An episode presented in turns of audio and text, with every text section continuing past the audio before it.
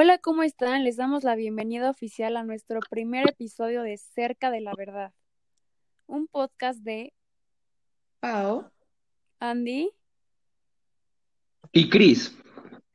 Si estás escuchando este podcast es porque estás interesado o interesada en cuestionar diferentes temas y quieres aprender nuevas teorías sobre el mundo en el que vivimos.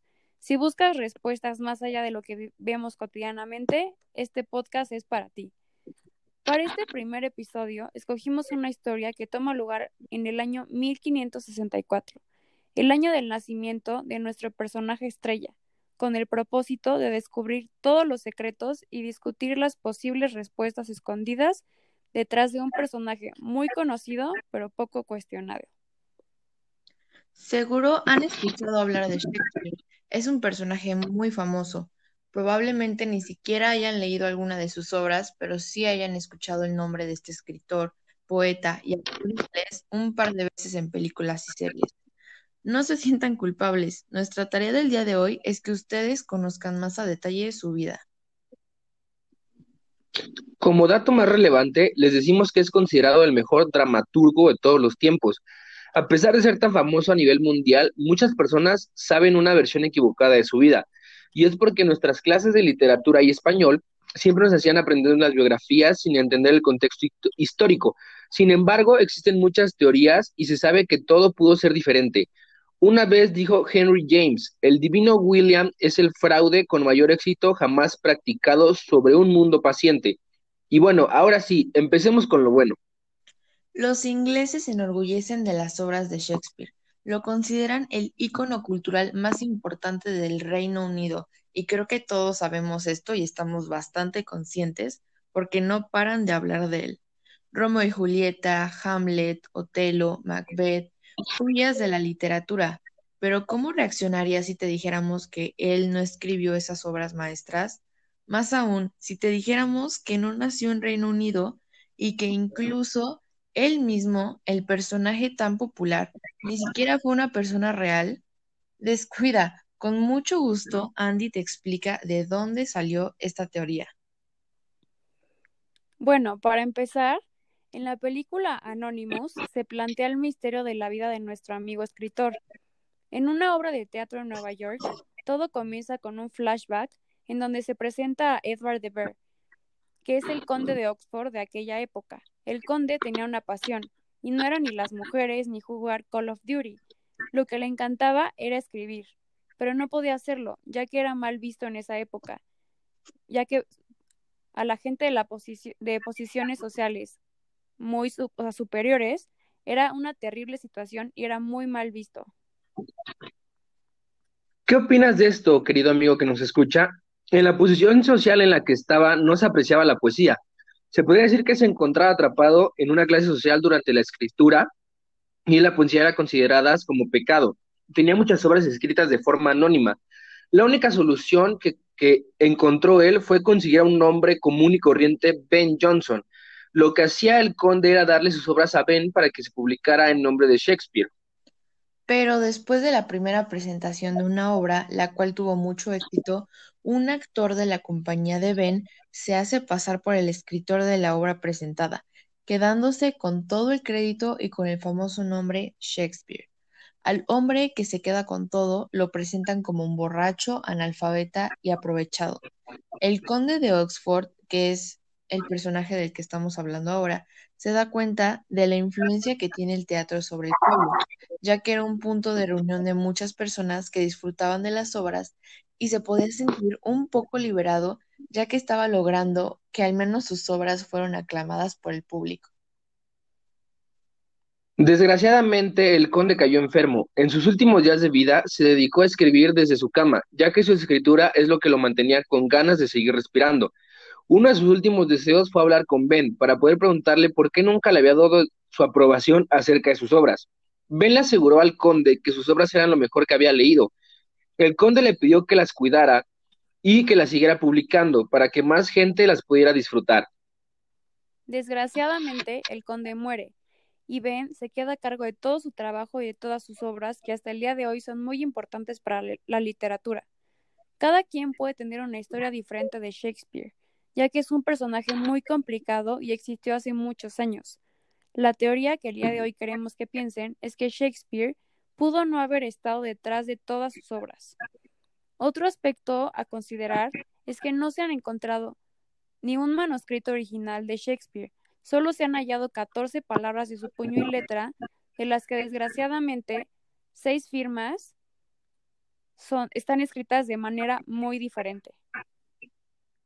Fue hace tanto tiempo. Es por eso que ninguna, que ninguna teoría sobre este personaje es incorrecta, pero sí estamos cada vez más cerca de saber la verdad, del mundo en el que vivimos y de creer y de no creer lo que nos dicen. Se dice que al morir, William Shakespeare lanzó una maldición que se encuentra escrita en su epitafio sobre cualquier persona que profanara su tumba. La tumba dice, Buen amigo, por Jesús, abstente de cavar el polvo aquí encerrado. Bendito sea el hombre que respete estas piedras y maldito el que remueva mis huesos. Nadie que se sepa ha desafiado esa maldición, pero ha crecido una doble leyenda. Muchos juran que además de sus huesos, la tumba oculta varias obras inéditas. Y quién sabe, chance y podemos ahí encontrar la cura del COVID y nosotros estamos aquí esperando a que saquen la vacuna. ¿Qué opinan ustedes? Yo la neta sí me arriesgaría a tener esa maldición solamente por saber qué va a haber dentro de esa tumba. Sí, yo creo que sí vale la pena, pero incluso como mencionaba Andy, es pues incluso los historiadores más profesionales no se atreven a abrir la tumba. ¿Quién sabe qué secretos nos están ocultando ellos? más, todavía más sorprendentes de los que nosotros sabemos. Sí, está. Es más, si este, si este podcast llega a cien mil seguidores, nos lanzamos a descubrir la tumba de William Shakespeare. no, ponte un, un desafío un poquito más real, que lleguemos a las cinco mil reproducciones. Ya está, cinco mil reproducciones y ya tienen todos los secretos de Shakespeare. Ustedes deciden. Está en sus manos. bueno, ahora pues vamos a seguir este, con estos datos tan impresionantes que nos hemos encontrado de este escritor.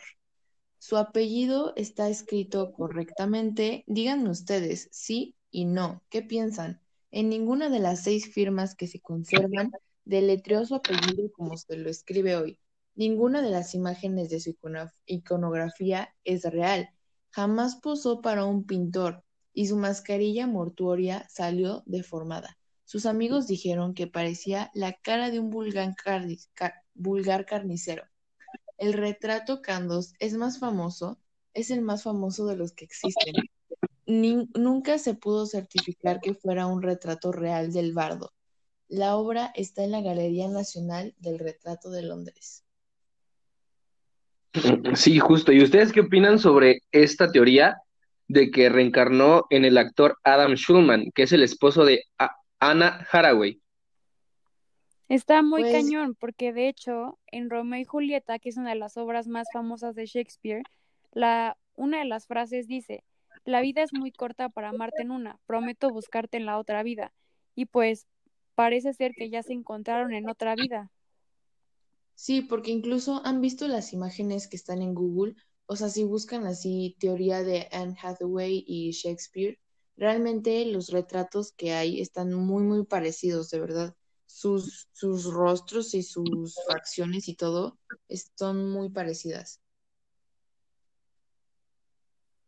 Sí, y quién sabe si, si, si sea Shakespeare, pero de que esos personajes se parecen, se parecen. Quién sabe quiénes sean, pero pues ya tenemos una reencarnación de unos personajes. sí, definitivamente Andy. Bueno, vamos a continuar en el podcast en esta sección que le pusimos verdad, mentira o reto. En esta sección vamos a decir algunos datos que nos encontramos sobre Shakespeare y ustedes y nosotros también vamos a opinar si son verdad, si son falsos, Sí, porque obviamente la gente se inventa muchas cosas, así que pues ustedes díganos, nosotros les leemos los datos. El primero es que las lunas de Urano son nombradas en honor a los personajes de Shakespeare. ¿Qué opinan? Bueno, en mi opinión, yo siento que está o sea, realmente no lo sé, no he investigado sobre el tema, pero sí, sí, ¿qué influencia tuvo Shakespeare a nivel mundial y hasta la fecha para que hayan nombrado unas lunas de un planeta en nombre de unos personajes, ¿no? Sí, exacto. O sea, los escritores que, que están como activos actualmente tienen una súper competencia de un personaje que vivió hace muchísimos años y pues que nunca va a desaparecer. Sí, justo, igual, quién sabe si tal vez alguno de los escritores de hoy, por ejemplo, yo que sé, que le vayan a poner a un nuevo planeta que, eh, que descubran en 20 años, que le vayan a poner Harry Potter. Sí, no se sabe. bueno, el segundo es que el retrato inaugural de la Galería Nacional de Retratos del Reino Unido fue de William Shakespeare. Y bueno, este les doy un adelanto, este sí es verdad, pero quién sabe si el retrato de William Shakespeare sea él en realidad. Pues sí, o sea, no sabemos si en verdad fue él, pero pues qué honor para los huesos malditos que están en su tumba, que sea el primer retrato pues adquirido por por esta pues institución súper importante que tiene muchos visitantes todo el año, entonces pues está cañón. Sí, la verdad sí. Y bueno, después está que sobrevivió a dos grandes brotes de peste bubónica que azotaron a Londres, uno en 1524 a, mil, a 1594 y otro en 1609. Y la verdad, Shakespeare no nos apantallas, nosotros estamos viviendo el COVID, así que que haya sobrevivido a, a la peste bubónica no es nada nuevo para nosotros. Sí, exacto, ya, ya tenemos algo en común con, con Shakespeare, ya no se puede quejar. Sí. Bueno, pues va, un equipo de utilizadas por Shakespeare en otras dos. Yo realmente en esto sí mm. tengo un poco de duda porque como, o sea, no hay ADN realmente de Shakespeare que pueda saber si encontraron esos restos de drogas en esas pipas. Sí, aunque si por algún motivo sí tengan forma de comprobar que eh, sí se estaba drogando, pues sí lo veo como probable porque pues en esa época pues realmente nadie te decía que era ilegal pues drogarte ni pues, em, tener estas sustancias alucinógenas. Sí, estoy súper de acuerdo con ustedes. Está imposible que de verdad digan, ay, sí, me encontré estas pipas y te juro que son de Shakespeare. O sea, si ni siquiera sabemos si, si existió o no, o si escribió todo lo que escribió, pues cómo van a saber si esas pipas eran en realidad de él. Pero pues bueno, Vamos a seguir con estos datos curiosos. Yo les cuento que Shakespeare fue autor de 37 obras, 154 sonetos y creó aproximadamente 1700 palabras, o por lo menos fue el primero en escribirlas en inglés. Y hoy en Londres, junto al Támesis, hay una exacta réplica del globo que era donde se presentaban todas sus famosas obras y en cada obra de teatro que se presenta se le rinde un homenaje a este famoso personaje. No, imagínate, si a mí cuando me piden un ensayo de cinco hojas, el batallo, el que se inventó 1700 palabras, no, ya está en otro nivel.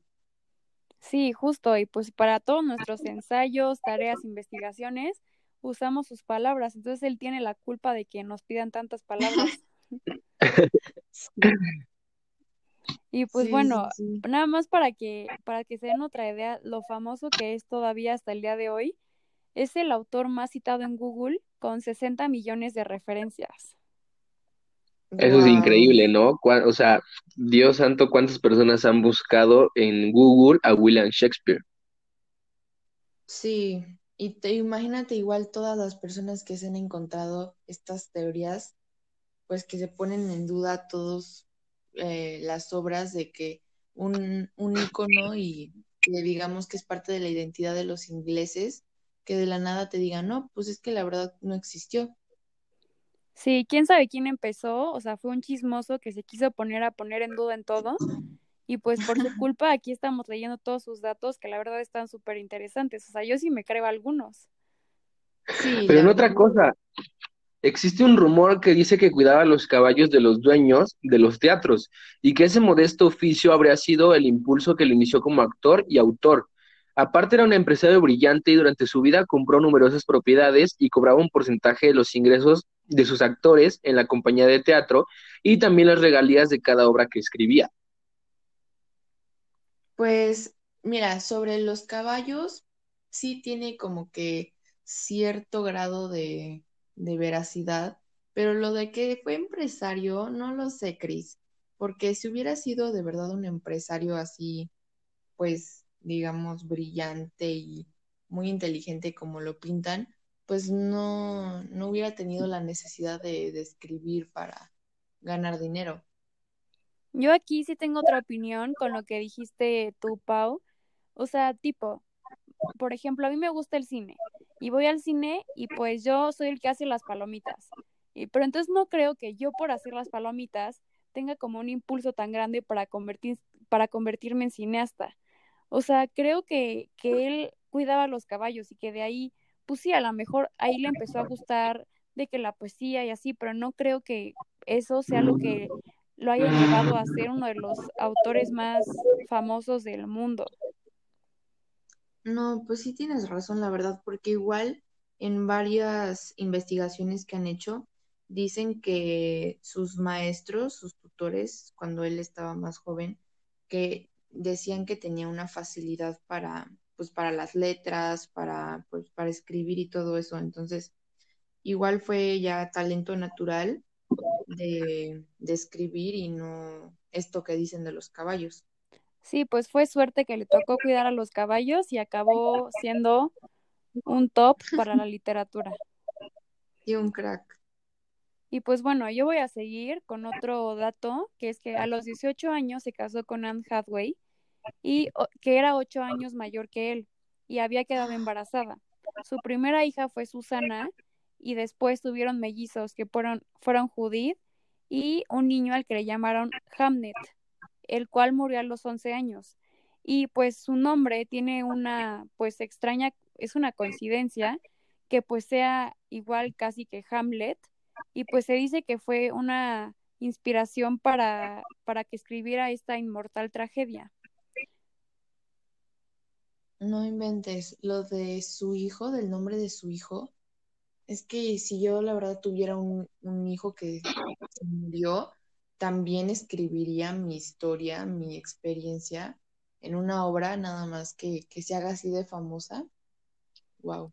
Sí, yo también. Y pues desgraciadamente, pues ese niño murió muy chiquito y pues solo una de sus dos hijas le dio una nieta, pero pues murió y se quedó sin descendencia. O sea, ya no existe nada de Shakespeare actualmente, claro, porque ya pasaron muchísimos años.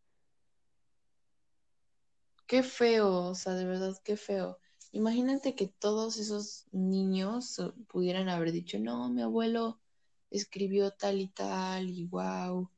Porque realmente, pues sus papás, los, los papás de Shakespeare, dicen que, que eran analfabetos, o sea, que no tenían ese, esa, esa educación. Sí, yo igual, creo que si, si hubieran existido hijos, hermanos, lo que fuera, pues la literatura también tendría como otro giro, porque quién sabe qué se les hubiera ocurrido a esos, a esos autores. Y pues bueno, exacto. Pau, a ver, cuéntanos otro dato. Pues mira, este está un poquito más loco comparado con los que mencionamos anteriormente, que, y es que como habíamos mencionado, Shakespeare nació el 23, algunos dicen que el 26 de abril de 1564 y murió el 23 de abril de 1616 a los 52 años y que esas fechas son discutibles, pero que es posible que haya sido anotado que murió el 23 porque también Miguel de, Miguel de Cervantes murió el 23, entonces puede que ha- hayan alterado la fecha para que coincidiera con la muerte de Miguel de Cervantes Y de ahí nacen otras teorías que pues abordaremos en otro episodio, si es que nuestros nuestra audiencia nos lo pide, que es que Miguel de Cervantes y Shakespeare son la misma persona. ¿Qué opinan de eso? Pues estaría cañón, la verdad. O sea, sería como una coincidencia cañona para, pues, para el mundo, para la literatura, para la poesía, para todo. Estaría, híjole, guau que estos dos personajes dejaran el mundo el mismo día. Está cañón. Sí. sí, imagínense, imagínense que, o sea, qué impacto tendría en el mundo que ellos dos fueran la misma persona como se supone que dicen. No, no, no. O sea, estaríamos ya en otra dimensión. Así, nada más, en otra dimensión. Pero bueno, demasiada tentación para que la leyenda de ambos se potenciara. Los dos mayores genios de la literatura muertos el mismo día, mes y año. Es una jugada maestra que no se hubiera ocurrido ni al más sagaz de los creativos. Sí, estoy súper de acuerdo. Ok, chicos, creo que hemos llegado al final de nuestro podcast con mucho éxito y con mucho gusto les compartimos todos estos datos porque al igual que ustedes nos interesa muchísimo conocer y descubrir y sobre todo estar un poquito más cerca de la verdad. Y bueno, como despedida, ¿ustedes qué piensan en realidad? O sea, ¿ustedes qué piensan más bien? ¿Creen que haya existido realmente William Shakespeare? Pues bueno, les dejamos una gran tarea. Esperamos que estos datos les hayan como pues hecho cuestionarse y, y pues, que les den ganas de investigar tantito. Esperemos que les haya gustado y pues que hayan aprendido algo nuevo. Acuérdense de seguir nuestro podcast aquí en Spotify y acuérdense que estamos más cerca de la verdad. Un podcast.